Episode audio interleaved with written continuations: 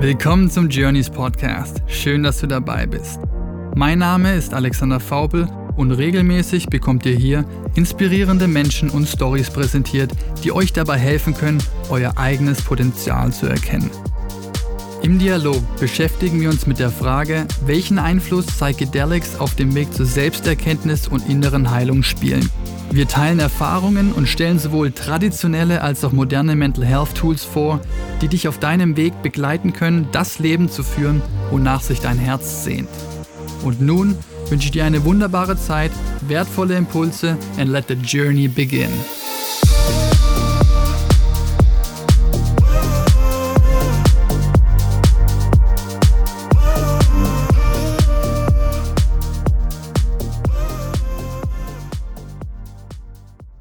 Dieser Podcast behandelt Thematiken, die das Thema Drogen berühren können. Dieses Format dient rein der Aufklärung und stellt keine Aufforderung zum Drogenkonsum dar. Außerdem ist der Konsum und/oder der Handel von Drogen strafbar. Dieser Podcast ist nicht für Personen unter 18 Jahren geeignet. Sei verantwortungsbewusst und informiere dich. Habt ihr euch schon mal die Frage gestellt, wie eure Definition von Reichtum im Leben aussieht? Bei mir hat sich das auf jeden Fall in den letzten Jahren maßgeblich verändert. Anfang 20 hatte ich nämlich das klassische Bild vor Augen von früher Karriere, finanziellem Reichtum und materiellem Besitz und der frühen Rente und damit die Freiheit im Ruhestand endlich das tun zu können, was ich wirklich möchte. Mir sozusagen den wohlverdienten Lebensabend hart verdienen zu müssen, um ihn dann final im hohen Alter auch wirklich genießen zu dürfen. Und wie es dann tatsächlich bei mir ablief, hatte gravierenden Einfluss auf diese Sichtweise. Burnout Anfang 20, lange keinen finanziellen Erfolg, trotz 80 Stunden Arbeitswochen und dann nach tatsächlichem Eintreten des Erfolgs dennoch eine Leere, die weiterhin in mir herrschte, die ich mir nicht wirklich erklären konnte. Das war dann der Moment, in dem ich mir eingestehen musste, dass die Erreichung meiner bisherigen Ziele mich nicht zu dem gewünschten inneren Zufriedenheitsgefühl bringen würden, wie ursprünglich gedacht.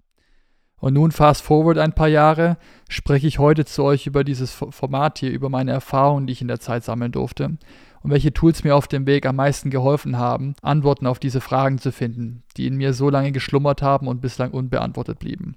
Und genau das war der Anlass zum heutigen Gespräch, in dem ich mit meinem Freund Andreas Lackmann, den ihr aus der achten Folge bereits kennt, über genau das sprechen wollte. Die Beziehung zu Reichtum und Glück im eigenen Leben und wie sich das über die letzten Jahre aufgrund diverser Lebenserfahrungen bei uns jeweils verändert hat. Und im weiteren Teil diskutieren wir dann, wie Microdosing, also der Konsum von kaum wahrnehmbaren Dosen von Psychedelika, als Werkzeug eingesetzt dabei helfen kann, uns selbst und bisherige Denk- und Verhaltensweisen besser kennenzulernen, sodass wir generell offener werden für die gewünschten Veränderungen, die wir uns im Leben herbeiwünschen. Andy gibt zudem einen Überblick über die bekanntesten Microdosing-Protokolle und welche persönlichen Erfahrungen er selbst damit bereits sammeln konnte. Somit ist die Folge ein sehr guter Einstieg in die Thematik für alle die, die generell Interesse am Thema haben, sich aber noch nicht bereit fühlen für eine Reise mit einer höheren Dosis. Andy hat zudem über die letzten Monate ein Microdosing E-Book entwickelt und bietet bereits Aufklärung und Coaching hierzu an. Meldet euch also sehr gerne bei ihm via Instagram oder per E-Mail. Und jetzt viel Spaß bei dieser Folge und wie immer, be yourself. Wie würdest du äh, Reichtum definieren? Jetzt hast du dich ja schon so viel mit äh, Leuten auseinandergesetzt und hast ja auch eine krasse Veränderung mitgemacht in den letzten Jahren, Monaten vor allem. Ähm, davor war es ja karriereorientiert, Reichtum. Gehe ich mal stark davon aus, dass du jetzt eine andere Wahrnehmung hast. Was, wie würdest du es heute beschreiben? Ja, definitiv weniger materiell. Ja, davor war es mit Sicherheit, ich meine, der einzige, in meinem Fall im, im Vertriebsumfeld, warum wirst du eingestellt? Um Umsatz zu machen, um mehr Geld für die Firma zu erwirtschaften je mehr Geld du erwirtschaftest, desto lohnenswerter wirst du bezahlt oder entlohnt. Ja. Und damit einhergehend natürlich, warum gehst du in den Vertrieb? Damit ich möglichst viel Geld anhäufen kann und viel verdienen. Und die Identifikation vom Selbstwert bei mir war ganz stark daher rührend dann einfach, okay, wie viel erreiche ich in dem Jahr? Wenn ich trotzdem 80 Stunden arbeite die Woche und nur 50 Prozent erreiche im Jahr, bin ich ein Loser. Mhm. Das hing aber damit zusammen, dass ich diese Verbindung für mich geschaffen habe und mich damit komplett identifiziert habe. Habe natürlich dann gemerkt, ein paar Jahre hintereinander kein, in Anführungszeichen, Erfolg. Ich habe trotzdem genauso viel, wenn nicht sogar mehr gearbeitet, aber dann hat dieses ganze Hinterfragen von, warum mache ich das eigentlich, ja angefangen. Und das war sehr stark, ähm, sag mal, self-fulfilling, ja. die Prophecy, so nach dem Motto, die Ziele werden jedes Jahr erhöht, Und der Druck, den man sich selber macht und von außen bekommt, in dem Fall bei mir, war, wurde immer größer und ich habe mir selber mein eigenes Grab geschaufelt. Und dann irgendwann bei einem Breaking Point so hinterfragen, warum mache ich das? Die Frage kam dann, das war der Switch bei mir, kam dann von, was muss ich tun, damit ich glücklich bin? Das war immer meine Frage, die ich mir gestellt habe. Was, was muss ich anders machen? Was muss ich anders tun? Ich habe mir aber nie die Frage gestellt, warum mache ich das eigentlich? Und ja. das war die Frage, die bei mir das ganze Thema geschiftet hat. Und so, warum stehe ich morgens auf und mache das?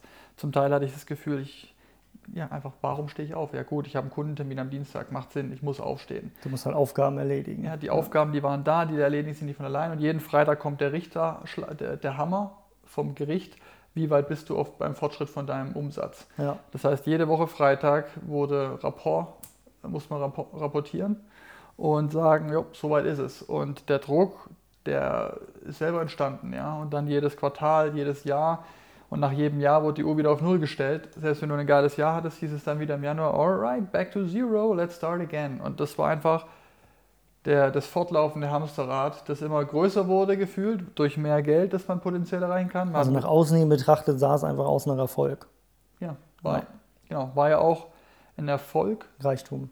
Reichtum, genau, in dem diesem, würde ich mal sagen, klassisch definierten Kontext Reichtum, weil man hat mehr Reichtum angehäuft, materielle Art, aber das Gefühl in mir, dieses Happiness, dieses Fulfillment und inneres Frieden, Zufriedenheit, das, das hat sich eher weiter davon entfernt. Mhm. Wir hatten es vorhin mal kurz besprochen, dass ich in dem Jahr, wo es einwandfrei lief und wirklich das lief wie geschnitten Brot und man, ich war dann im Moment in dem Jahr auch wirklich auf so einer, auf so einer Wolke geschwebt und alles lief, wie man es kennt, Flow-Zustand. Ja, und dann war plötzlich alles im Flow und gefühlt ist, einem alles in, ist mir alles in den Schoß gefallen. Und top dazu, dass es eh schon ein geiles Jahr war, ging das so, okay, jetzt, jetzt läuft es richtig rein. Und äh, das Jahr wurde total abgefeiert, das war auch richtig geil, das war das beste Karrierejahr, das ich je hatte, das, das war einfach nur geil. Und am Ende vom Jahr wusste ich schon, so Mitte Dezember, alright, bald geht es wieder auf Null zurück. Und dann war noch im Januar mit wieder ein Flug nach Vegas, ja, wo Kickoff wieder in, in Vegas im, im riesen Peng Peng gestartet und das ist auch noch geil. Und dann Ende Januar, nach einem kurzen verlängerten Urlaub da in den USA, war es so, oh, scheiße, jetzt bin ich ja wieder bei Null. Fuck. Ja. Niemand, niemand kümmert, was ich im letzten Jahr gemacht ja, habe. Ja. Zurück auf Null, let's go. Und schon wieder ein Jahr ist rumgegangen. Und was, was habe ich gemacht? Mhm. Ja, ich habe gearbeitet eine Menge, ich habe mehr Geld angehäuft, konnte mehr Aktien kaufen oder was auch immer damit tun, Urlaube machen, aber jetzt bin ich wieder bei Null. Der Scheiß du, geht weiter. Hast du wieder das Gefühl gehabt, dass du eigentlich auf der Stelle getreten bist, ob, ja, obwohl, du, obwohl du Geld angehäuft hast? Es war wie mhm. täglich grüßtes Murmeltier. Ja, es war jeden Januar ging die Uhr zurück und das Gefühl, spätestens im Januar, selbst wenn ich ein gutes Jahr hatte, war im Januar wieder fuck. Mhm. Und das habe ich so lange hinausgezögert, in Anführungszeichen, oder so lange machen können, bis irgendwann mal der Pain so groß war, mir einzugestehen, ich habe nicht ewig lang Zeit. Jetzt Voll. bin ich über 30, ja. jetzt, wurde, jetzt werde ich 30, in dem Fall damals vor ein paar Jahren und dann war es okay, wie lange willst du das jetzt noch machen? Ich kann es jetzt noch machen, bis ich 40 bin und dann realisieren, shit, ich hätte auch schon vor 10 Jahren was ändern können. Ja. Und das war dann der springende Punkt, wo ich dann gedacht habe, also die Definition von meinem Reichtum, die war bisher falsch, weil nach diesem gefühlten illusorischen Ziel des Reichtums zu chasen. Ich habe irgendwann mal ein inneres Gefühl, das mir Zufriedenheit gibt, wenn ich eine Million habe. Ja. Und dann so, okay, ist es wirklich so? Oder wenn die Million da ist, sind es dann plötzlich fünf, sind es dann zehn. Ja. Logischerweise der Verstand und das Wissen, das Angehäufte, sagt dann irgendwann mal, ja, das wird nicht aufhören, das macht keinen Sinn. Und nachdem dann in meinem Fall irgendwann mal in einem Jahr auch Erfolg kam und dieser materielle Erfolg, war dann klar, ja gut, eine Woche später ist das Gefühl immer noch da. Es ist eigentlich noch größer geworden und diese Luftblase ist geplatzt. Ja. Zum Glück ist die geplatzt und zum Glück war das Jahr dann auch da, um mir das aufzuzeigen. Aber dann war für mich ab da die Definition von Reichtum war eine ganz andere. Für mich war es dann, wir hatten dazu gesprochen, vor drei Jahren war mein Traum, war im Prinzip eine Realität zu dem, die ich jetzt habe. Witzigerweise ist genau das jetzt eingetreten, was vor drei Jahren noch ein Traum war. Ich mache das, was ich liebe ich helfe Menschen dabei, mehr zu sich selbst zu kommen und ihren Purpose zu finden. Ich lebe in der Natur und ich bin mein eigener Chef. Alles ist eingetreten. Und das Gefühl, und das war für mich jetzt so eine Reflexion neulich, war so, jeden Sonntag davor hatte ich keinen Bock auf Montag. Das ist das Typische, ich lebe fürs Wochenende und dann scheiße, muss ich fünf Tage wieder durchhalten. Ja. Das gibt es nicht mehr. Wie war heute der Start? Heute ist Montag. Heute war. Heute war ziemlich bombastisch der Start. Ja. ja. Und ich kann nicht sagen, es ist heute Montag. Damals hätte ich gesagt, das ist so ein typisches Samstagsgefühl gerade. Ja, ja es ist ja. aber Montag. Morgen wird es das Gleiche sein. Es gibt keinen Unterschied mehr zwischen Woche und Wochenende. Ich lebe auch nicht nur fürs Wochenende oder muss nur die Woche überleben, damit ich anfangen kann zu leben, sondern okay, warum fühlt sich das anders an? Weil ich jetzt nicht irgendwas verfolge, nur wegen einem materiellen Ziel, sondern das, was ich tue, ist aus dem Antrieb getrieben, Mehrwert zu schaffen für andere, indem ich mich verwirklichen kann in meiner Tätigkeit. Das ist ein bisschen witzig, wenn man so die ganzen Sprichwörter sich dann anguckt, die ergeben auf einmal so ein, nicht der Weg ist das Ziel. Ja, nicht, oder der Weg ist das Ziel. Der Weg ist das Ziel. Genau, der Weg ist das Ziel. Nicht, das sind so, früher hast du das immer so gesagt und jetzt macht das auf einmal so viel Sinn. Das ist immer dieses Bild von, von, das ist ja nach außen gerichtet. Wenn ich das so mal reflektiere, was du gerade gesagt hast, dann würde ich sagen, okay, ich habe die ganze Zeit etwas verfolgt, gechased, was nach außen hin dieses Bild von Wohlstand und, und Reichtum signalisiert hat, aber hatte eine innere Leere. Und jetzt haben wir das umgedreht, jetzt haben wir nach innen geguckt. Jetzt ist der Wohlstand nach außen gerichtet, vielleicht nicht unbedingt so sichtbar für alle anderen, aber nach innen ist ein enormer Frieden. Und das ist natürlich ein spannendes Erlebnis irgendwie, weil, also meine Wahrnehmung ist, wenn ich mir das jetzt auch angucke, Leute, mit denen man sich gerade so unterhält, auch gerade jetzt ein Jahr Corona, irgendwie scheint da was passiert gewesen sein, dass die Wahrnehmung eine andere ist. Viele Leute hatten jetzt mal die Zeit, sich hinzusetzen und nachzudenken und gezwungenermaßen irgendwie. Ja, ja Kurzarbeit, äh, ich, ich kriege 80 Prozent von meinem Gehalt, ich muss nichts dafür tun. Mhm. Und was mache ich jetzt mit der Zeit? Okay. Ja.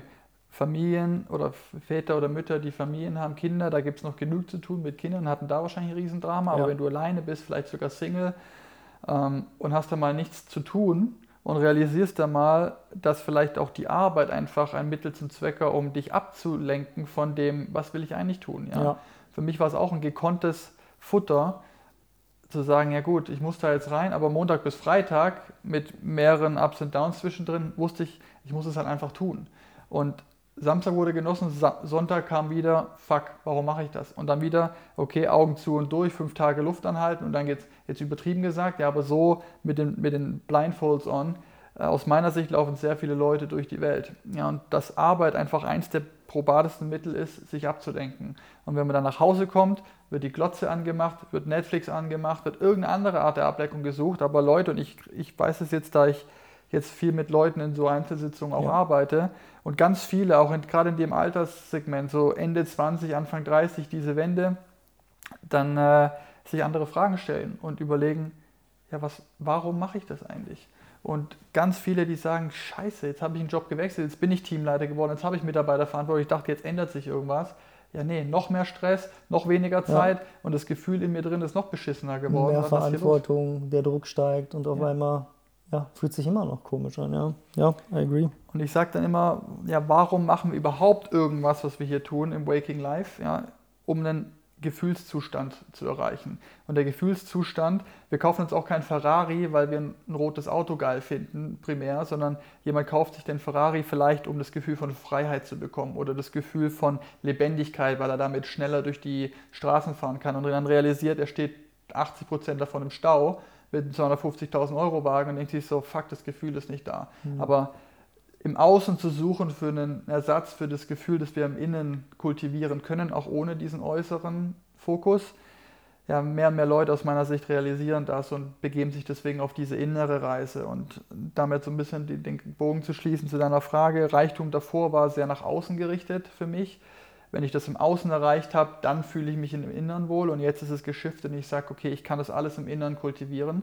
Und das Äußere, in der Form auch das Materielle, das Geld, das Finanzielle etc., das ist so ein bisschen das, das ist nicht Abfallprodukt, aber das ist einfach ein netter Nebeneffekt. Das entsteht automatisch. So wie äh, unser Kumpel gestern gesagt hat, das ist eigentlich auch wieder nur eine Art von Energie. Das ist ein Mittel zum Zweck, das dir die Dinge dann ermöglicht, ähm, die du eigentlich machen willst. Also da fließt Geld. Ja, genau. das ist äh, anders, anders kann man es ja auch nicht beschreiben.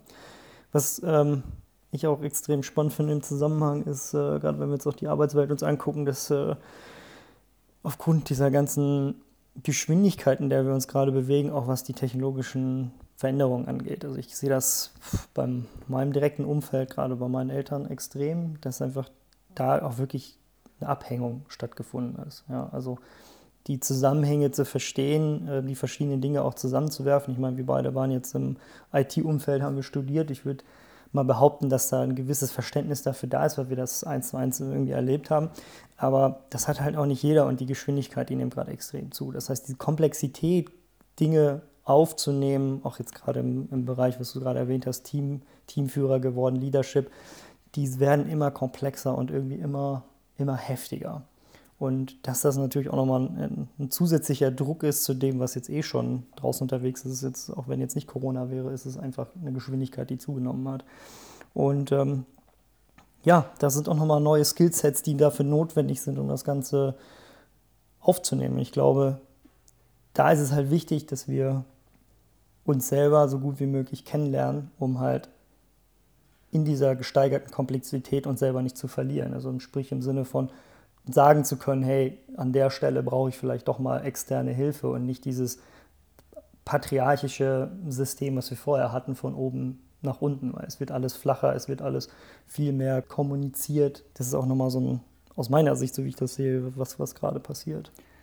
An, ja, ich meine Anpassungsfähigkeit, neue Skills, die benötigt werden im, im neuen Jahrhundert oder jetzt in fortschreitenden Jahren immer mehr und mehr durch Technologie unterstützt. Alles wird schneller, alles wird automatisierter, Jobs fallen weg, äh, Leute müssen sich umschauen nach neuen Dingen. Und für mich war es auch immer so, der, ein Teil von dem Druck war, weil ich gedanklich festgehangen habe in der Zwickmühle, ich habe jetzt den Job angefangen, ich habe jetzt hier so viel Zeit und Energie rein investiert, ich bin jetzt hier sieben, acht, neun Jahre drin, jetzt was zu ändern und was anderes zu starten, Waste of, was habe ich mit den zehn Jahren davor gemacht? Habe ich ja total falsch investiert. Ja, fuck, wieder bei Null. Nee, dann mache ich jetzt lieber weiter, anstatt wieder zurückzugehen auf ja. los.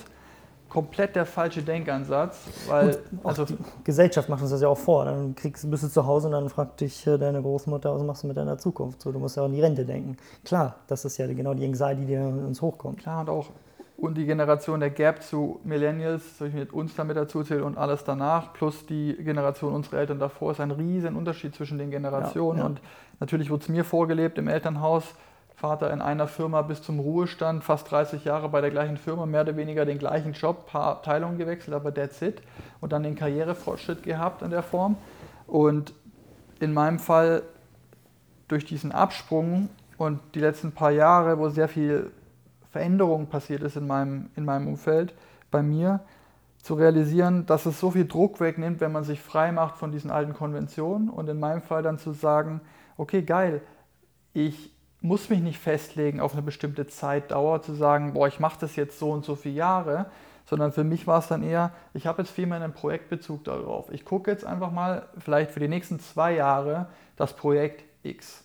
Und ich nehme mir damit ganz viel Druck von der Schulter. Ich sage, das ist ein Projekt, das ist definiert vom Zeitrahmen, aber in der Zeit muss ich mir keine Sorgen machen. Ich mache das jetzt einfach mit, mit voller Leidenschaft und mit vollem Engagement bin ich da dabei. Und nach zwei Jahren oder wir machen Milestones in der Mitte und auf dem Weg dahin wird nochmal geschaut, ob das alles auch auf dem richtigen Kurs ist. Leichte Anpassung vorgenommen, ja, aber ein bisschen abgesteckter in zwei Jahren Horizont, als ich muss jetzt hier 25 Jahre Karriere machen. Das hat mir so viel von dem Druck genommen und wenn man sich dann vorstellt, wie sieht der Arbeitsmarkt der Zukunft aus und was ist später gefragt, ja, es ist nicht gefragt, dass du stark bist in einem Skillset ja, ja.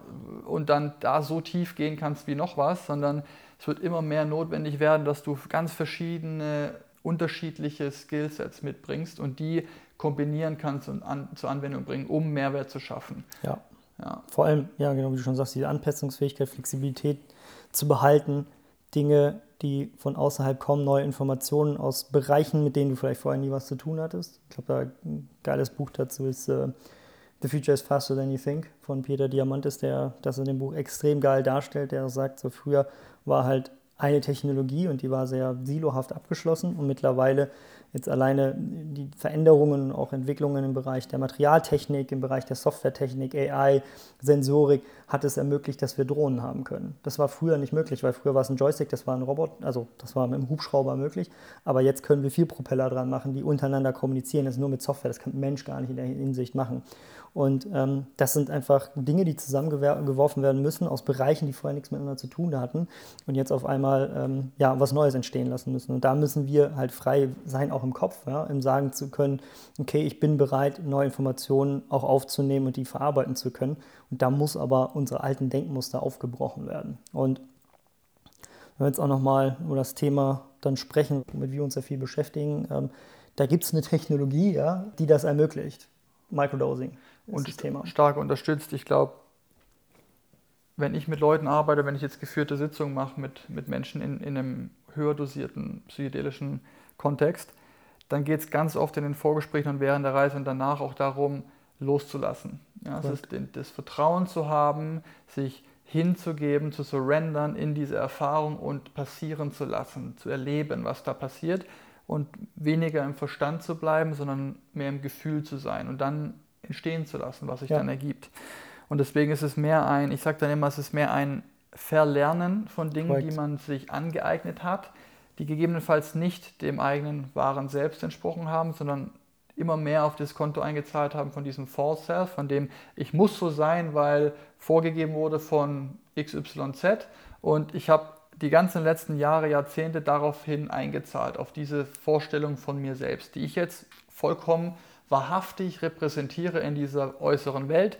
Aber wenn ich ganz ehrlich zu mir bin, irgendwas passt nicht. Hm. What the fuck? What, what's going on? Und bei mir war es immer diese nagging Voice. Da war immer irgendwas in mir drin, das gesagt hat, Digga, was machst du da? Mhm. Irgendwas passt nicht und du weißt es ganz genau und du schmeißt dich trotzdem wieder in die Arbeit rein und dräng, verdrängst alles. Hauptsache, du schaust nicht dahin, weil du Schiss davor hast. Ja. Und so eine Reise dann die Möglichkeit einem zu geben, unterstützt dadurch zum ersten Mal loszulassen und sich diese Angst zu stellen. Was passiert, wenn ich nichts tue? Oh Gott, ich werde nervös. Weißt du, wie viele Leute zu mir kommen und sagen, ich krieg's nicht hin, zwei Stunden ohne Handy, ohne mit jemandem zu reden, einfach nur zwei Stunden in der Ruhe zu sitzen. Ja, ja. Ja, die allermeisten kriegen das nicht in zwei ja. Stunden ohne Ablenkung, nur sitzen. Warum? Weil die Panik, dann kommt ganz oft die Aussage, ja, dann kommt die Angst. Was für eine Angst? Ja, da kommen einfach Gefühle in einem hoch, die hochsteigen, die sich äußern wollen, die einem was aufzeigen möchten. Und typischerweise werden die sofort weggeschoben, weil die ungewohnt sind. Man möchte sich nicht damit auseinandersetzen. Und in so einer Reise bekommt man dann die Chance, die Gelegenheit, mal alles passieren zu lassen. Und dann ergeben sich plötzlich Dinge, oh Gott, habe ich, das habe ich so noch nie gesehen. Gott, ja. da bin ich auf eine falsche Pferde gegangen. Was ist jetzt? Ich will eigentlich ganz andere Dinge umsetzen. Warum bin ich gerade auf dem Weg? Warum begebe ich mich mit so vielen Leuten um, die mir nicht gut tun? Alles wird plötzlich, kommt ans Tageslicht und man hat mal die Möglichkeit, objektiv zu reflektieren auf dieses Gesamtbild an Wahrnehmungserscheinungen, um dann zu sagen, oh shit, eine Menge davon taugt mir eigentlich gar nicht mehr. Mhm. Und das in, in, einem, in so einem geführten, sage ich mal, hochdosierten Psychedelic-Kontext ist ziemlich, ich würde sagen, ja, oft wird von einem Breakthrough gesprochen. Life-changing. Ja, Life-changing, das ist ziemlich in, intensiv, das Ganze. Und deswegen haben auch sehr viele Leute davor so starken Respekt, weil, oh Gott, ja, irgendwie eine Stimme in mir drin sagt, ja, eigentlich ist es gar nicht so schlecht. Das ist auch wieder nur eine Angst, die da spricht, ja, aber eigentlich ist ja alles ganz okay. Ja, wenn ich mich jetzt da hinlege und dann passieren plötzlich der Donnerhagel von Thor, dann scheiße, keine Ahnung, ob ich damit klarkomme, too much. Und ganz viele Leute, die, die sich jetzt damit ein bisschen beschäftigt haben, aber so starken Respekt davor haben, vor so einer geführten Reise mit einer höheren Dosis, sage ich, ja, eine andere Möglichkeit, sich dem Ganzen zu nähern, auf einem sehr moderateren Weg, wäre Microdosing. Ja. Vor allem, ja, es ist nicht nur moderater, es ist auch ungefährlich. Also es ist non-toxisch, ja, es ist nicht, es macht nicht abhängig und äh, steigert die Kreativität. Man hat das, die Möglichkeit, gerade was wir auch besprochen haben mit der Anpassungsfähigkeit, das fördert das Ganze. Das gibt es wissenschaftliche Studien, die das belegen, dass genau diese Dinge passieren. Und der Hintergrund ist im Endeffekt auch genau der, dass wir wissen, was im Gehirn dabei passiert. Ja, also Psychedelics, die arbeiten an dem Default Mode Network, die fahren das runter. Viele denken halt auch so, ja, die Aktivität steigt. Witzigerweise ist eigentlich genau das Gegenteil der Fall. Also das, was wir, indem wir unser Ego wo das Platz hat. Das ist in diesem Default Mode Network. Und da ist die Beziehung zu uns selber, ähm, hat da Platz oder die, die ist da abgespeichert. Und dieses System fährt auf Substanzen, die klassischen Psychedelics, halt einfach runter. Ja, es ist nicht komplett weg, aber es fährt ein bisschen runter. Und die Möglichkeit, die wir dann auf einmal haben, ist gewisse Probleme, gewisse Themen, die wir sonst im, im Leben vielleicht automatisch begegnen würden, indem dann unsere Muster abfahren würden, haben wir auf einmal die Möglichkeit, kreativer zu begegnen. Und das Gehirn sucht auf einmal neue Verbindungen, um diese, das gleiche, die gleiche Erinnerung hervorzuhoben und wir können neue Wege gehen. Und das ist ja, wie Michael Pollan im Buch ähm, How to Change Your Mind äh, schön beschrieben hat, äh, mit den mit den Tracks, äh, die, die runtergehen und äh, was da passiert ist im Endeffekt, dass auf einer Piste der Neuschnee kommt ja, und du hast eine neue Möglichkeit, ähm, Dinge zu begegnen. Und das ist das Schöne halt am Microdosing ist es, dass es halt länger ist, ja, und du halt über einen längeren Zeitraum ganz minimale ähm, ja, ganz minimale ähm, Mengen nimmst und ähm, dann halt auf einen längeren Zeitraum diese Veränderungen auch durchsetzen oder durchführen kannst. Und gerade in der Arbeit, die du ja machst mit den Makrodosen, dass man hergehen kann und sagen kann, auch gerade die Integrationsarbeit damit zu unterstützen, weil man dann in der Makro dieses neue Bewusstsein erlangt hat, also die, die Ebene eine, zwei, drei Tiefen runtergekommen ist. Aber jetzt ist halt die Frage, okay, jetzt habe ich es gesehen. Das Default Network ist ja nicht weg, das kommt ja wieder. Das heißt, wie kriege ich das denn hin, dass ich in, diese, in diesen Bewusstseinszustand wieder zurückkomme, in dem ich mich leichter fühle, in dem ich einfach ja, ein unbeschwerteres Leben führen kann oder ein ausgeglicheneres Leben. Und da ist Microdosing halt einfach ein extrem spannendes Thema. Ja, es ist auch, glaube da auf der Objection, die kommt, das sagt, ja, aber das, das muss doch auch ohne Substanz Absolut, gehen. Absolut, ja, klar geht das. Da sage ich, selbstverständlich Safe, geht ja. das auch ohne. Aber wenn man eben 30 Jahre lang versucht hat ohne ja. und man struggelt immer noch hardcore und es geht einfach nicht weiter, es ist einfach ein anderer Ansatz, ein weiteres Tool im, im Sortiment. Und es ist ein sehr unglaublich starkes, in meinem persönlichen Erfahrungsschatz, kenne ich keines, das stärker ist, um zu helfen, ja. diese alten Denkmuster und Verfahrensweisen zu durchbrechen, aufzubrechen, wie du es gerade erklärt hast, ähm, um dann neue Wege gehen zu können. Und nachher geht es darum, dass wir durch die Möglichkeiten der veränderten Wahrnehmungsgestaltung genau. befähigt werden, wie du sagtest, die Probleme, die wir plötzlich vor Augen haben, sind nicht anders. Ja. Das sind die gleichen Probleme. Problemstellung, man hat immer noch Stress mit dem Chef, äh, zu Hause in der Beziehung klappt es nicht, der Job macht mir keinen Spaß, ich wollte schon immer was anderes machen, ich habe nicht genügend Geld. Was auch immer die Themen sind, die haben sich nicht geändert.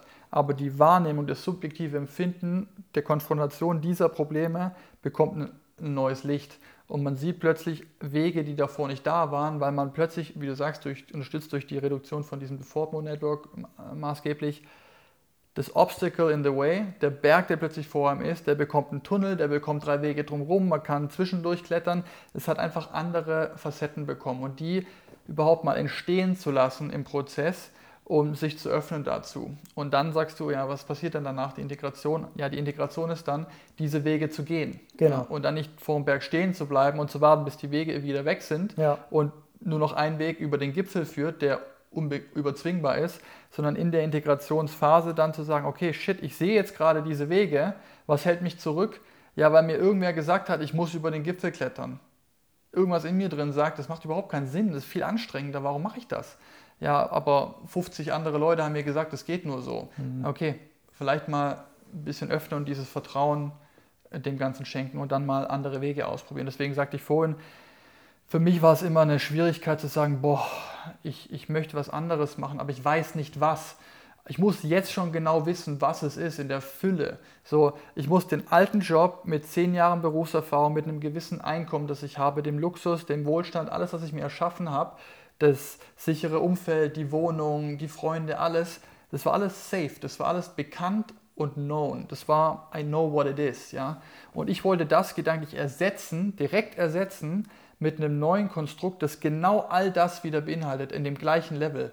Und das ist wie unrealistisch, ist unmöglich. Ja, ja? Unmöglich. Und dann davon wegzukommen, zu sagen, Moment, vor zehn Jahren hast du auch nicht den ganzen so Korb voll gehabt mit, mit Geschenken. Da war auch, du hattest keine Ahnung, du warst hochgradig motiviert, bist total gegen die Wand gerannt, hast du auf die Fresse kassiert, aber du warst so fucking enthusiastisch, du warst so let's go fucking chugga, aber du hattest gar nichts. Keine mhm. Ahnung, kein Erfolg, keine Kohle, gar nichts. Ja. Das war einfach ein anderes Mindset. Und dann kommt die Gewohnheit irgendwann dazu. Und irgendwann sagt mir, geil, jetzt sitze ich in der Komfortzone, die Badewanne ist warm genug, ist nicht mehr so geil wie davor, ist aber noch lauwarm, wahrscheinlich noch ganz korrekt. Aber geil ist es nicht mehr. So. Und jetzt die Wanne leer zu machen und dann langsam wieder aufzufüllen mit Wasser, bis sie wieder voll ist, aber das, das dauert einfach. Und für mich war dann der Bezug zu, okay, ich lass mal los von dieser gewaltigen Anforderung, von das muss jetzt wieder das perfekte Ergebnis haben, sofort. Chill. Mach mal einen Schritt nach dem anderen und lass mal einfach passieren und es entsteht und es entwickelt sich, wie es so ist. Immer. Das ist das Natürlichste. Du kannst auch nicht erwarten, dass du mit einer, mit einer Dosis, ähm, auch einer großen Erfahrung, ähm, dann hergehst und dein Leben auf 180 Grad umdrehst. Wir sind Lebewesen, die in einem sozialen Gebilde agieren. Da 180 Grad Drehung zu machen, ist einfach völlig unrealistisch und macht auch überhaupt keinen Sinn, weil das einfach wieder ein sehr, wie schon fast sagen, depressiver Weg ist. Es macht viel mehr Sinn, das Ganze organisch erwachsen zu lassen und über einen längeren Zeitraum auch zu betrachten. Du musst halt immer diesen den Fortschritt sehen, den du auch gemacht hast über, über einen längeren Zeitraum. Ich glaube, das ist so, ja, wie gesagt, das ist aus meiner Sicht Microdosing auch ein, ein, spannendes Thema, was das Ganze unterstützen kann. Ja? Weil das halt einfach, wie gesagt, die Anpassungsfähigkeit in der Hinsicht erhöht, dass du ein bisschen lockerer über Dinge nachdenken kannst, ohne immer diese Anxiety zu haben, dass es direkt morgen passieren muss, sondern es ist ein sehr sanfter Einstieg ähm, auch in, ja, in, in, diese, in diese Substanzen. Wenn du sagst Microdosing, Microdosing bedeutet Pi mal Daumen ein Zehntel von einer normalen Dosis? Genau, also es gibt ähm, es verschiedene Aussagen, kommt natürlich dann auch wieder darauf an, welche Substanz du benutzt, aber die klassischen Psychedelics, die man microdosen kann, sind halt LSD, Psilocybin, also die magischen Trüffel. Ähm, Ayahuasca habe ich jetzt auch mitgekriegt, äh, letzte Woche ähm, gibt es da jetzt auch die Möglichkeit, Ayahuasca zu microdosen. Und man sagt so ein Zehntel, ein Zwanzigstel bis ein Zehntel der Dosis einer normalen Dosis. Und die normale Dosis ist halt, wenn es halt ähm, ja, in die Richtung geht, dass halt visuelle Veränderungen und sowas stattfinden. Genau, und was bei LSD wären es halt 10 Mikrogramm und bei, bei Pilzen halt auch ungefähr um den Dreh. Ja, also 0,1 Gramm, 0,5 bis 0,1 Gramm. Und da ist halt auch so ein bisschen die Frage, wie empfindlich ist man? Ja, du kennst es selber, haben jetzt auch am Wochenende wieder gemerkt, also die Leute reagieren einfach unterschiedlich auf diese ähm, auf die Dosis. Wichtig dabei ist eigentlich nur, und da sollte jeder selber ein bisschen ausprobieren. Ich habe es jetzt auch gemacht. Ich bin jetzt in der vierten Woche. Ich habe auch ausprobiert, auch mit verschiedenen, ähm, sag ich mal, das nennt sich Stacking, um noch mehr Substanzen hinzuzufügen, damit die, äh, die, die Wirkung ein bisschen anders wird. Aber wichtig ist einfach, dass man nicht das Gefühl hat, dass man drauf ist. Also das ist eigentlich, dann, ist, dann hat man eine Minidosis genommen und der Threshold ist relativ unterschiedlich bei den Leuten. Und auch äh, James Fadiman, der so ein bisschen der einmal der, der Erfinder, in, zumindest in der neuen Generation jetzt, oder der Renaissance, der Psychedelic Renaissance, äh, ist es so derjenige, der das am meisten vorantreibt. Der hat auch die größte Studie immer noch am Laufen. Der hat jetzt auch wieder gesagt, dass die Dosis, seine empfohlene Dosis runtergeschraubt worden ist, weil du sollst halt wirklich nichts spüren. Also das ist so der Threshold, wo du gerade so denkst, so hm, könnte sein, aber noch wirklich, das ist eigentlich das Microdosing. Und wenn du drüber bist, dann ist es eigentlich schon eine Minidosis und da muss man ein bisschen aufpassen. Aber es ist auch nicht schlimm oder so. Ja, wenn du jetzt sagst, okay, man ist leicht unter der merklichen Threshold, du genau. merkst nicht, dass du was genommen Correct. hast, äh, dann ja, können wir jetzt auch meinen, so, okay, was bringt es denn überhaupt? Placebo einnehmen und so tun, als ob, funktioniert dann genauso. Ja, das ist auch witzigerweise gerade in der Studie vom Imperial College, das ja auch einen Namen mittlerweile hat im Bereich der Psychedelics, jetzt eine Studie rausgekommen, die das eigentlich bestätigt. Also die sagt, Placebo-Effekt ist eigentlich Microdosing. Es gibt halt sehr viele Berichte, die das widerlegen. Ähm, und auch die Forscher, die diese Studie jetzt durchgeführt haben, die haben sehr viel Kritik einstecken müssen über die Art und Weise, wie die die Studie aufgesetzt haben ähm, und wie sie die Daten analysiert haben. Also das äh, ist in der Szene so ein bisschen groß hochgekocht worden und äh, die mussten Rede und Antwort stehen und man hat halt einfach gemerkt, dass es denen auch leid tut, weil es mittlerweile eine Riesenwelle geschlagen hat, auch außerhalb der Szene, dass halt also viele Leute, die mit Microdosing im Endeffekt nichts zu tun haben, das jetzt mitgekriegt haben und das halt so ein bisschen als Placebo ähm, abstellen.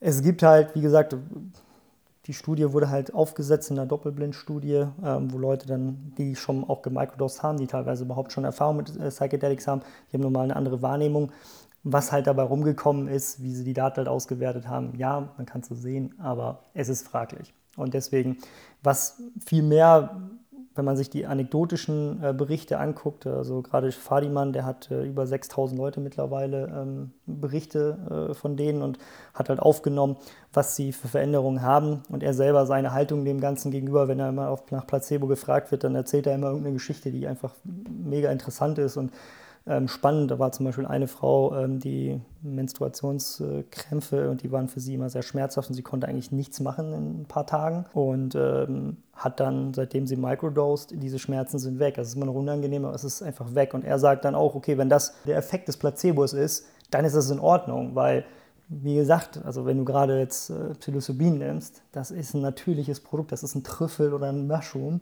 äh, ein Pilz, der da wächst und du nimmst das in so einer geringen Menge zu dir. Das ist nicht toxisch, das ist nicht, das macht dich nicht abhängig. Und wenn das der Effekt ist, ja, okay, wo ist denn das jetzt scheiß Problem? Dann mach's halt. So.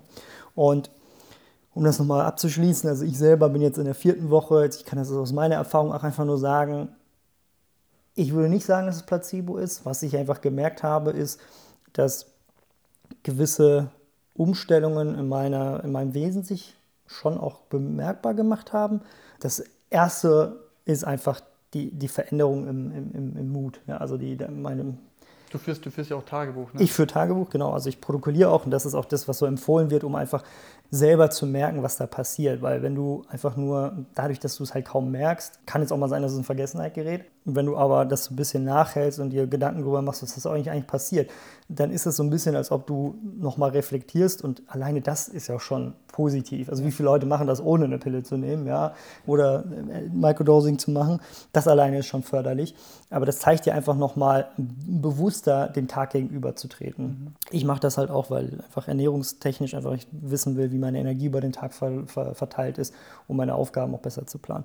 Und da ähm, ist mir halt auch, wie gesagt, halt aufgefallen, dass mein Gemütszustand einfach ein Ticken besser geworden ist. Ich mache immer eine Skala von 1 bis 5 und das ist so um einen Punkt besser geworden als die Wochen davor. Es ist nicht so, dass ich gar keinen Trauer oder sonst was spüre. Ich habe ein ganz normales Leben, nur ich komme schneller aus diesen Talfahrten wieder raus. Weil ich einfach bewusster in die Dinge reinkomme. Ich verstehe viel mehr, welche Dinge mich jetzt nerven, warum die mich nerven, weil ich natürlich auch viel Arbeit vorher gemacht habe, was das Thema bedeutet, wo meine Dämonen einfach sind. Ich merke halt, wenn sie mich Themen aufregen. Und das ist natürlich einfach ein Riesenwerkzeug, weil du auch viel schneller in den Flow-Zustand kommen kannst. Ja? Wenn du dieses Microdosing praktizierst, dann hast du einfach die Möglichkeit, ähm, so ein bisschen induzierten Flow-Zustand zu, äh, zu, zu bekommen, weil, was wir auch gerade gesagt haben mit dem Default Mode Network, das fährt ein bisschen runter und du hast so das Gefühl, dass du dich mehr in, in Dinge hineinversetzen kannst. Das ist natürlich auch eine gewisse Art und Weise, in Anführungsstrichen, kann das auch ablenkend sein. Wenn du halt mit dem Handy unterwegs bist, dann bist du halt fokussiert im Handy. Wenn du aber eine Aufgabe vor dir hast, und ich habe das jetzt halt genutzt, um das Microdosing-E-Book zu schreiben in den letzten Wochen, ähm, es gab für mich ablenkungstechnisch nichts. Also ich habe mich hingesetzt und ich konnte wirklich am Stück bis zu vier Stunden sitzen und einfach runtertippen. Und das ist einfach, also aus meiner Sicht ist das einfach super. Und wie gesagt, auch wieder Cost-Benefit mhm. ist einfach grandios. Ja aus meiner persönlichen Erfahrung, ich nutze immer die, die Beschreibung und sage, es ist so ein bisschen der Tunnelblick. Korrekt. Wenn du sagst, na klar, wenn du dann auf dem Handy sitzt und äh, Handyspiele zockst, dann bist du extrem hardcore am Handyspiele zocken, klar. Genau. So, du bist halt voll in der Welt drin, das ist das Krasse. Ja, ja, du bist egal, was du machst, voll ja, mehr, mehr ja. drin als davor gefühlt. Und natürlich ist da wieder Intention relevant. Ja, warum tust du das überhaupt? Wieder diese Frage, warum? Genau. Und in meinem Fall, in deinem auch, ist es natürlich ein Enhancement, um effektiver zu arbeiten, mehr mit sich im Reinen zu sein. Ich kann es mir gut vorstellen, auch für, man ist ein Wochenende in der Natur, man meditiert, man ist, man ist in einem Wellness-Retreat etc., man gönnt sich Massagen etc. Alles, was in meinem Fall dazu führt, dass ich mich mehr mit mir selbst identifizieren, beschäftigen kann und mehr an mir selbst arbeiten kann in der Form. Und wenn ich dann arbeite und an einem Task bin, dann bin ich oft zwei, drei Stunden drin, so wie du es gesagt hast, und denke mir so, boah, heute läuft es aber gut. Und dann war, also besonders gut, ja. Dann war so, und dann irgendwann kommt, ah ja, krass, stimmt. Heute ist ja Microdosing-Tag. Ja. Ich habe es vergessen ja. und irgendwann realisiere ich so, ah, weil es nicht spürbar ist, habe ich einfach so, ah, ja krass. Ja, logisch, heute ist, ah, macht Sinn. Und deswegen der kriege ich oft die Frage auch gestellt, ja, aber wie merke ich es dann? Ob ich, ob ich was spüre oder nicht, wie, wie kann ich das irgendwie aktivieren mhm. oder wie ist die Herangehensweise, damit ich das effizient nutzen kann. Ja, das ist ein guter Punkt. Ich glaube, was, da, was du da nie vergessen darfst, ist eigentlich, du hast die Substanz zu dir genommen. Fakt ist, die wird etwas in dir bewirken. Ja, weil, also gerade Psilocybin, auch LSD, die sind sehr nah an unserem Serotonin, was die chemische Zusammensetzung ist. Das heißt, das dockt an den Serotoninrezeptoren an. Und das wird passieren. Also da gibt es gar keine Zweifel dran. Die Frage ist halt nur, in, welcher, in welchem Maße das Ganze dann ausschlägt. Da ist es halt einfach wichtig, du hast diese Substanz in dir und du solltest, diese Analogie ist einfach, wenn du jetzt zum Beispiel irgendwie Tiere beobachten willst im Wald und nimmst ein Fernglas mit und gehst in den Wald und stehst dann da zwei Stunden und guckst die ganze aufs Fernrohr und wunderst dich, warum du keine Tiere siehst. Ja, das heißt, wichtig da, Fernrohr an die Augen und durch das Fernrohr durchgucken. Das gleiche ist mit Microdosing. Also wenn du eine Veränderung sehen willst, dann achte nicht so viel darauf, wie sich das gerade verändert, weil es wird sich was verändern. Mach einfach deinen täglichen Alltag und geh mal rein und, und schau im Nachgang dann mal, was hat sich verändert. Und auch gerne mal nach einer Woche, vielleicht mal einem Monat, um da einfach ein bisschen zu reflektieren und nicht immer in dem jetzigen Sekunde immer zu denken, habe ich jetzt, spüre ich schon was, weil dann ist so dieser Fokus, die Taschenlampe, die richtest du auf das falsche Objekt und das ist auf das Fernglas, anstatt durch das Fernglas zu leuchten. Und das ist, ähm, ja, also eigentlich so mit das, das Beste, was man mitnehmen kann. Das ist mal das eine. Das andere ist auch, was du gerade auch gesagt hast, ähm, die, so das Mindset, mit dem man diese Substanzen dann einnimmt. Ja, so heißt jetzt Makro oder auch Micro. Ich bin jetzt halt in dem Mikro-Thema äh, extrem drin, habe jetzt auch einem Freund äh, am Wochenende das gleiche empfohlen. Es ist einfach, du, du musst dir überlegen, mit welcher, ähnlich mit der Intention. Wie, wie gehe ich da jetzt rein? Wie möchte ich mit dieser ja, mit diesem Geschenk eigentlich umgehen. Und du kannst verschiedene Mindsets annehmen. Ein, jemand, der zum Beispiel ein Abenteurer ist, jemand, der gerne Sachen entdeckt, so wie ein Wissenschaftler, der geht anders an das Thema heran als jemand, der Kritiker ist. Ein Kritiker, der wird die Haare in der Suppe finden wollen. Und der wird so lange suchen, bis er sie gefunden hat. Das ist diese Self-Fulfilling Prophecy. Und wenn du mit einem Mindset reingehst, dass du sagst, okay, ich möchte eine Veränderung vielleicht wie ich meinem, meinem Partner gegenüber auftrete. Ich möchte vielleicht ein bisschen empathischer sein. Dann ist das ein Thema, was man aufnehmen kann und man geht mit einer gewissen ähm, Mentalität da rein oder mit einem Mindset, was offen ist, diese Veränderung auch entgegenzutreten. Und das ist, glaube ich, was wichtig ist, auch sowohl Makro, aber auch im Microdosing, ähm, dass man sich überlegt, mit welchem Mindset gehe ich denn jetzt an die Sache ran. Und das hilft schon ganz viel. Das ist ähnlich, wie gesagt, mit diesem Intention setzen äh, bei den Makrodosen. Ja, und das definiert so ein bisschen den ja. Weg nach vorne. Aber wie in der makro geführten Reise sage ich dann immer, ja, die, die Intention ist wie einen Anker zu sehen. Ja, wir, wir überlegen, warum wir das Ganze machen, warum begeben wir uns auf die Reise, aber sich dann nicht wieder so hart an der Intention festzuklammern. Sagen, genau. das muss passieren, das muss passieren, das muss passieren. In dem Fall jetzt bei dir ja, ich, ich nutze jetzt Microdosing als Tool, um empathischer meiner Frau gegenüber zu sein, weil irgendwie nach dem zweiten Kind ging es bei uns in der Liebesbeziehung irgendwie bergab und es gibt gefühlt keine Intimität mehr. Ich würde ja ihr so gern Blumen schenken und, und mehr Geschenke machen und aufmerksamer sein, aber jedes Mal, wenn ich nach Hause komme, nervt sie mich schon, weil, keine Ahnung, die Kinder laut und ich bin gestresst von der Arbeit und sie will mir erzählen, wie ihr Tag war, dabei denke ich mir so, Jesus, was soll ich dir mal von meinem Tag erzählen? Aber dass du dann in dem Moment realisierst, okay, äh, die Idee war, dass ich mal dieses Beziehungselement von, von der Intimitätslinse äh, beleuchte und anschaue, um dann in dem Moment die Möglichkeit zu haben, ah, jetzt würde ich nochmal angepisst reagieren, ah, aber genau. jetzt kann ich anders reagieren, es geht noch ein anderer Weg um den Berg und dann sage ich mal, vielleicht einmal tief durchatmen, zweimal tief durchatmen und sage heute mal was anderes als sonst. Ja. Und schon hat man schon einen Unterschied und die Gegenreaktion wird sich äußern, etc. pp. Und dann ergibt sich automatisch dieses neue Erlebnis. Und dann, wie du sagst, am Ende von einem Tag, nach einer Woche etc. zu reflektieren, deswegen ist Protokollieren auch beim Microdosing so relevant, das äh, stichprobenartig oder was zu, fortzu, festzuhalten und fortzuführen, zu reflektieren nach einem Monat oder nach zwei ja. Wochen und jetzt nicht auf Minutenebene. Aber jetzt war ich gerade im Meeting und der Chef hat mich immer noch aufgeregt, bringt nichts. Ja, das Moment. ist einfach das Leben. Du wirst auch immer scheiß Tage haben, aber das hat mit Microdosing überhaupt nichts zu tun. Ich hatte auch zwei, also in den letzten zwei Wochen zwei Tage und an dem einen habe ich auch einfach abgebrochen und habe gesagt, der Tag macht einfach keinen Sinn mehr. Ja. Aber das Spannende ist einfach, du weißt, wo es herkommt. Du kannst vielleicht nicht in dem Moment das gleich wieder ändern, aber okay, ich, und das ist ja das Schöne an diesen bewusstseinserweiternden Substanzen, es ist genau das, was das macht. Es erweitert dein Bewusstsein. Anstatt zu reagieren, machst du kurz Halt und überlegst, was passiert denn da eigentlich gerade? Woher kommt denn dieser Ärger? Woher kommt denn warum regt die mich denn so auf? Ja. ja. warum bin ich denn genervt, wenn meine Kinder laut sind? Die machen doch einfach nur ihr Ding. Und das ist halt das Schöne daran. Und also wenn man sich jetzt mal so die, die anekdotischen Berichte anguckt, also der Fadiman, äh, der hat auch in seinem Buch Psychedelic Explorers Guide, hat ja so ein paar Anekdoten auch reingebracht. Wenn man sich die mal durchliest, das ist einfach mega spannend, was die Leute dort erleben. Die ganzen Benefits, die da aufgelistet werden, das ist verrückt. Da ist nicht nur Mood Enhancement, da, ist, da sind Leute, die wirklich ähm, Schmerzen äh, weniger werden, Leute Verhaltensänderungen, gerade was so süchtig machende Substanzen angeht, wie Koffein, Nikotin haben Leute reduziert, Alkohol weniger getrunken. Ich meine, bei uns beiden ist ja genau das Gleiche. Wie wenig wir, also wie viel wir vorher getrunken haben im Vergleich zu was wir jetzt machen. Das ist ja einfach, das sind ja Welten dazwischen. Und das ist ja das Schöne daran, einfach dein Bewusstsein öffnet sich auf einmal und das ist eine neue Welt, die sich da öffnet und du ganz viele Muster auf einmal wahrnimmst, wo du sagen kannst, ah, okay, ich möchte das aber gerade nicht so machen. So würde ich normal reagieren. Vielleicht mache ich gerade eine kleine Änderung. Und diese kleine Änderung, wie beim Butterfly-Effekt, ändert auf einmal in fünf Jahren eine ganz andere Sache. Und das ist so dieses Schöne daran. Das sind Kleinigkeiten, mit denen du arbeiten kannst.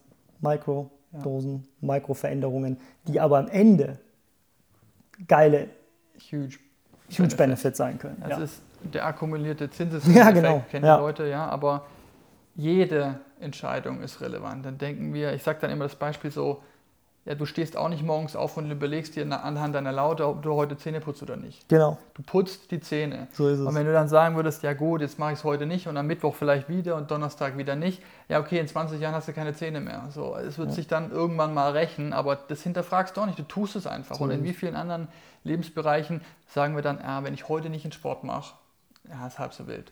Oder wenn ich heute Morgen nicht meditiere, ja, ist nicht schlimm, ich mache morgen wieder. Ja. Und sobald dieses, ja, dann slippt der eine durch, der andere durch und dann wird es wieder zur Gewohnheit und man ist wieder in einem alten Muster. Aber dieses Determination, dabei bleiben, Consistency ist King, ja.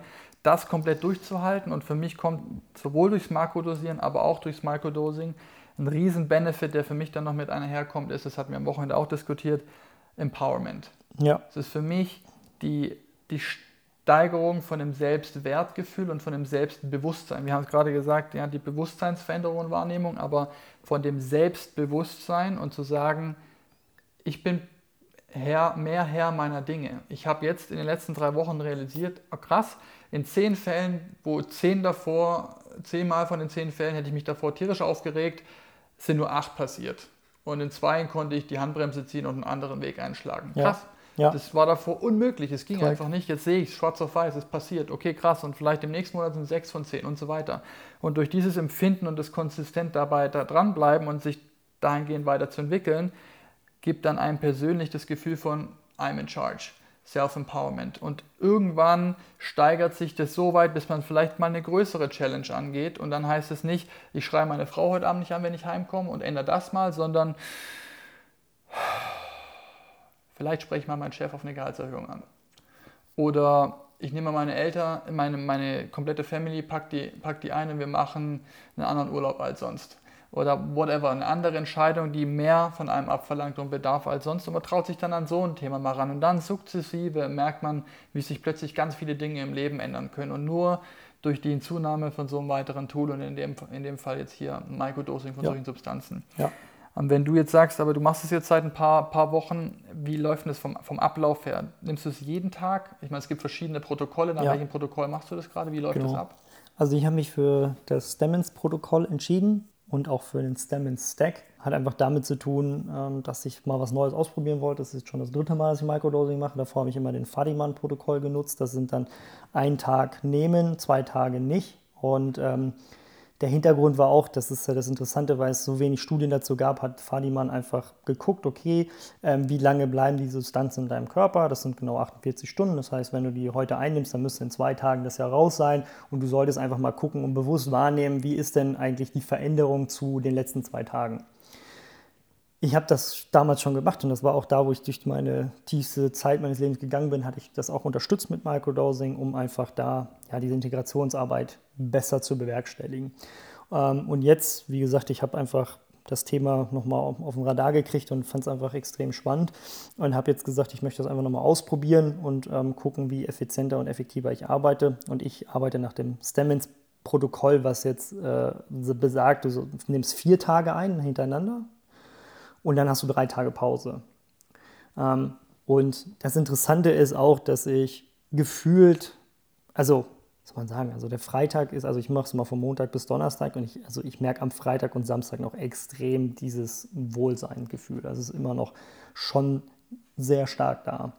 Und über die ganze, das ist jetzt wie gesagt die vierte Woche, die Veränderungen sind schon extrem geworden, würde ich behaupten. Das sind so Kleinigkeiten, ähm, die, die, die ich jetzt angepasst habe, aber so im Großen und Ganzen ist wieder genau das Thema. Und was mir einfach das Protokoll halt einfach hilft, diese Konstanze reinzubringen, dass ich genau weiß, ähm, um 8.30 Uhr nehme ich es ein, ich notiere auch, was ich eingenommen habe, was ich gerade angesprochen habe. Also ich nehme ein zusätzliches Stack, weil ich mache es gerade mit Psilocybin, ja, mit äh, den Trüffeln, die du aus den Niederlanden auch bestellen kannst.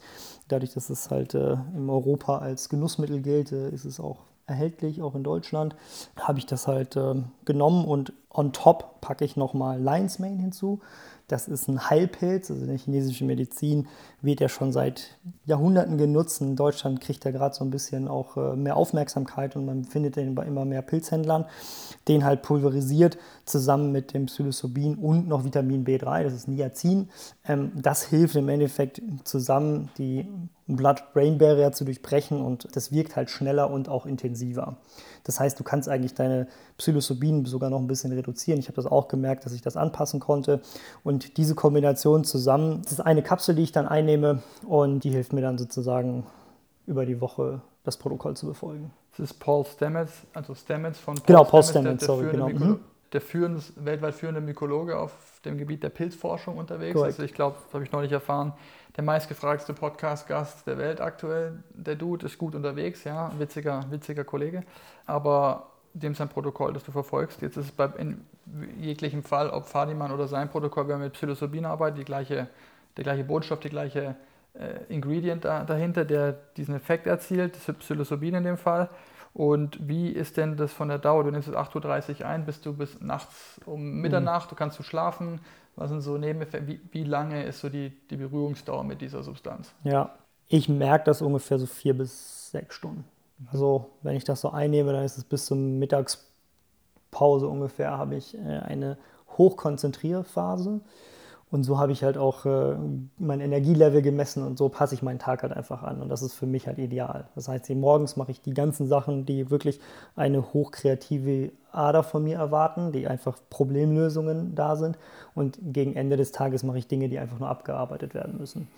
Ähm, das Interessante ist einfach, also je nachdem, welche Substanz du auch nimmst. Bei LSD zum Beispiel merke ich persönlich, dass sich das nicht so organisch anfühlt wie mit den Pilzen. Das heißt, das ist auch viel länger. Ja, die Wirkung hält da bis zu zwölf Stunden. Und da kann ich, wenn ich das nicht vor 10 Uhr einnehme, habe ich Schwierigkeiten beim Einschlafen.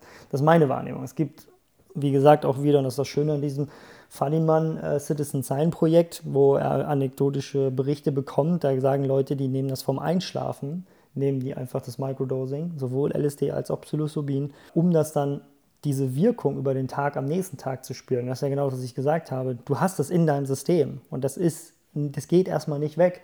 Und das Schöne ist, du wirst die Veränderung merken, selbst wenn du es scheinbar zum, zum Schlafen einnimmst. Und da ist einfach aus meiner Sicht so, wenn man das ähm, ja anfängt, gerade so ein Microdosing mal zu probieren, die Empfehlung ganz klar, das mal an einem Wochenende zu, anzutesten an einem Tag, wo man keine Verantwortung hat, um einfach dann wirklich mal zu merken, was passiert denn da? Wie nehme ich das, ähm, die Wirkung auf? Spüre ich das besonders, um dann einfach mehr äh, Erfahrung zu sammeln und auch eine Art Vertrauen zu gewinnen, dass man das auch äh, während der Arbeitszeit nehmen kann und, äh, oder einen normalen Tag. Und dann halt das zu integrieren, um zu gucken, wie, wie kann ich das in, in den Tagesablauf dann ja, einbinden. Ob es dann tagsüber ist morgens, mittags, abends, das kann jeder für sich entscheiden. Für mich persönlich, ich habe das halt morgens gemacht und äh, das hilft mir am besten. Ja, das ist ein guter Hinweis mit dem mal ausprobieren, wenn man jetzt nicht keine anderen Verpflichtungen hat, um sich da mal ranzutesten für jemanden, der damit noch gar keine Ahnung hat. Wir hatten jetzt auch einen Bekannten von uns, der vor zig Jahren mal eine beschissene Erfahrung hatte. Er hatte einen Bad Trip auf, auf zur City auf Pilzen auch. Aber warum auch? Ne? Der Bad Trip, das ist halt, was war das? Klar, das klar, das war natürlich den, den Umständen geschuldet. Das war viel zu hoch dosiert in einem komplett beschissenen Setting mit Alkohol gemischt und also alles, was man falsch machen kann, wurde falsch da falsch gemacht. gemacht. Ja. Komplett unbewusst genommen. Er wusste gar nicht, was er nimmt. Das war aus Versehen passiert. Das ist eine Garantie für einen Bad Trip. Genau. Müssen wir nicht drüber reden, das ist dämlich gewesen, einfach Punkt. Trotzdem hat er diese Erfahrung gemacht und seitdem extrem Respekt davor, ich würde sagen, höllische Angst. Vor Pilzen, ja. Ja, vor Pilzen sagt er auf gar keinen Fall. Und jetzt hatten wir eine schöne gemeinsame Erfahrung, wo es dann hieß, okay, mit Microdosing hat er sich dem Ganzen nähern können und dann realisieren, meine Angst davor war, dass es mich in alle Teile zerlegt ja, und dass es mich wegbringt von mir selbst und dass ich nicht mehr so bei mir bin, wie ich es gerade bin. Ich bin gerade in einem sehr stabilen Zustand, ich, ich fühle mich gerade super wohl, ich habe so das Gefühl von, ich bin bei mir und zu Hause. Ich habe Angst, dass wenn ich so eine Erfahrung mache, dass, es, dass ich diese Ruhe, diese, diese Erdung, dieses Bei mir Sein verliere. Und da habe ich jetzt so lange dran gearbeitet, auf gar keinen Fall will ich das riskieren. Und schönerweise haben wir dann zusammen beschlossen, es macht Sinn, probier mal das Microdosing und taste dich daran. Mach mal ganz langsam und schau mal, was sich synergetisch äh, praktisch potenziert dann ergibt für dich. Und er hat es gemacht und reflektierend nach der Erfahrung war es die beste Entscheidung. Er hat gesagt, wow, das hat komplett alles widerlegt. Im Prinzip mein ursprüngliches Trauma habe ich jetzt überschrieben und hat, ich hatte im Kopf, ich werde in alle Richtungen fliegen und mich, mich an allen Ecken von mir wird gezogen und ich bin nicht mehr bei mir.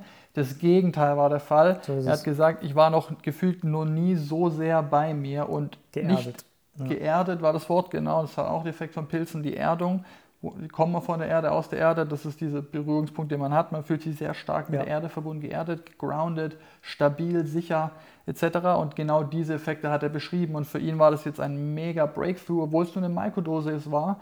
Aber für ihn haben sich so viele Dinge dadurch ergeben. Wir müssen jetzt schauen, was in der Integrationsphase dabei rauskommt und was die Long-Term-Benefits sind bei ihm. Aber es war dann einfach so eine starke Selbstbefähigung für ihn selbst dass er gemerkt hat, oh krass, ich bin in charge, ich habe es unter Kontrolle. Ich komplett. Nicht, komplett. Ich, ja. ich gebe nicht die Kontrolle aus der Hand, was seine Ursprungsangst war, sondern nee, im Gegenteil, ich habe es voll unter Kontrolle.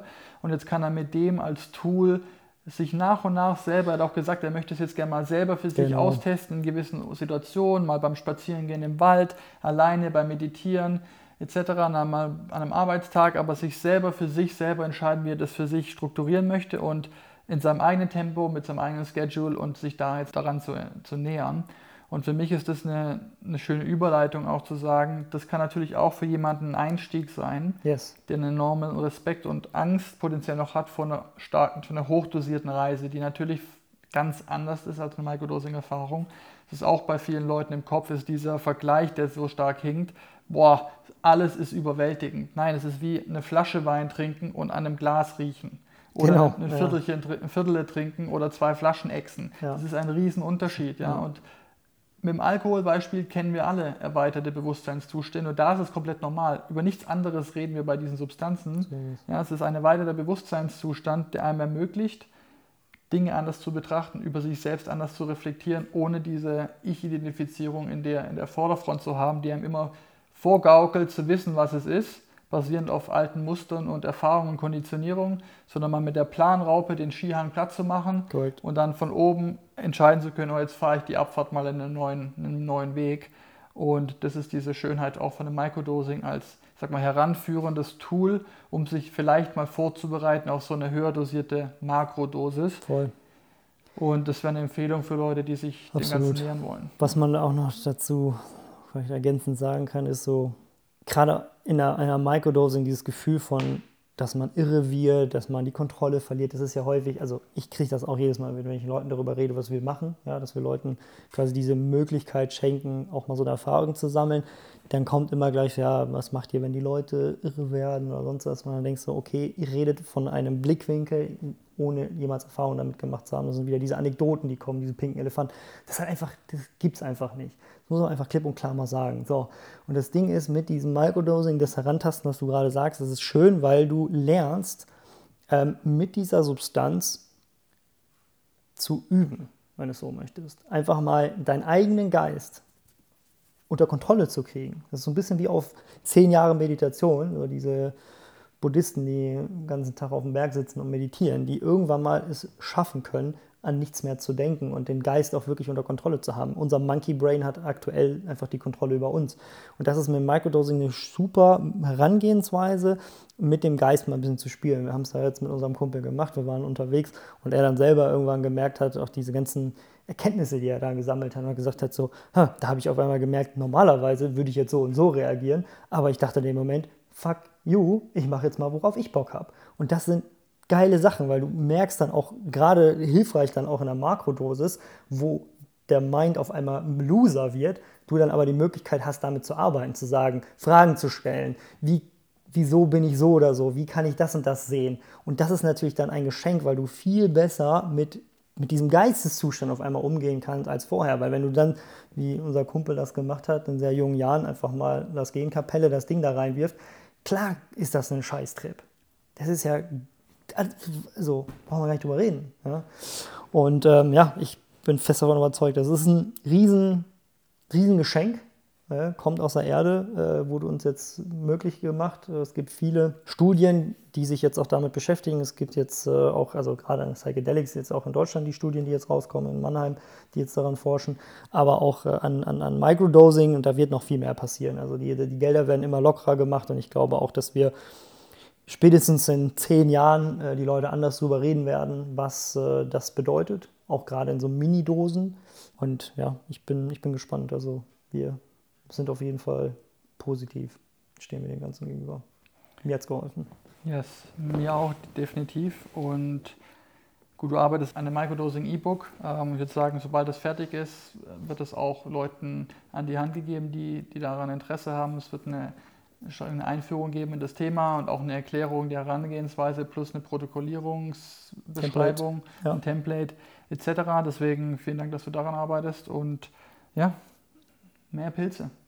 Ja, I, I agree. I agree. Gibt noch was zu sagen? Nee, ich habe äh, hab meinen Rant jetzt rausgelassen. Ich glaube, ich habe nichts mehr zu sagen. Ich glaube noch zum Abschluss vielleicht ein Zitat von Paul Stamets, dessen Protokoll du auch verwendest, der sagt, I think psilocybin makes nicer people. Yes. Und ich würde dieses Zitat hundertprozentig unterschreiben. Also aus Erfahrung heraus würden wir schon unterschreiben, weil wir einfach gemerkt haben, mit den Leuten, mit denen wir die Erfahrung gemacht haben, dass die sich zum positiveren, offeneren, herzlicheren Menschen entwickelt haben. Von daher Allegorie. Und vielen Dank äh, für das tolle Geschenk. Vielen Dank, Paul. Thank ja. you. Alright. Bis zum nächsten Mal, Paul. Ciao. Ciao.